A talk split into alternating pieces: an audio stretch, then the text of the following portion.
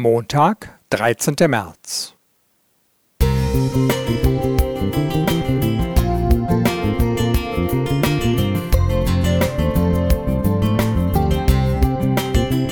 Ein kleiner Lichtblick für den Tag.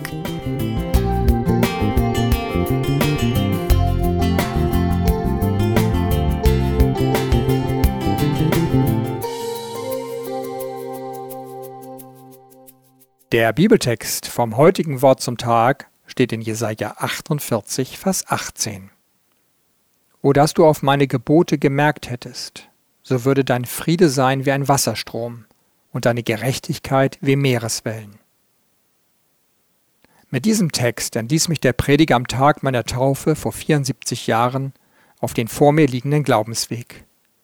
Allerdings war der erste Teilsatz nach der damaligen Luther-Übersetzung von 1912 eher als Aufforderung und Empfehlung formuliert.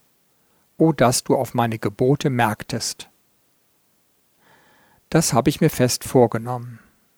Ich bin am Weserstrom aufgewachsen, habe ihn oft genug schwimmend durchquert und konnte mich minutengenau auf Ebbe und Flut verlassen.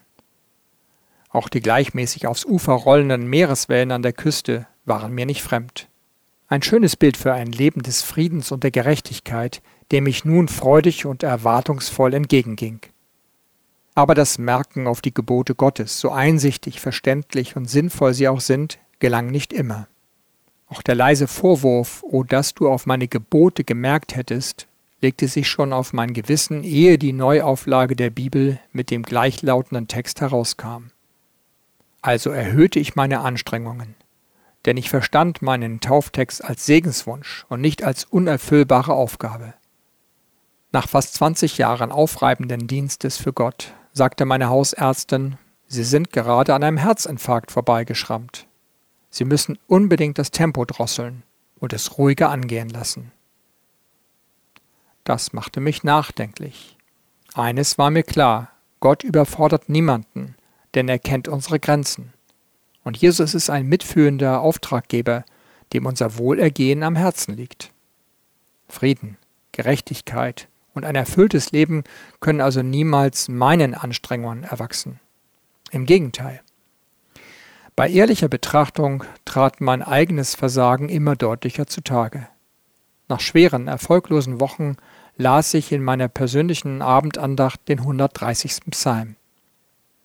Dort sprachen mich die Verse 3 und 4 auf besondere Weise an. Wenn du, Herr, Sünden anrechnen willst, Herr, wer wird bestehen?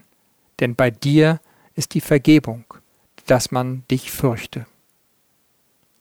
Ja, wer von Gott Vergebung zugesprochen bekommen hat, kann das freudig weitersagen und andere zu der Quelle führen, aus der uns Frieden und Gerechtigkeit zufließen. Johannes Fiedler Música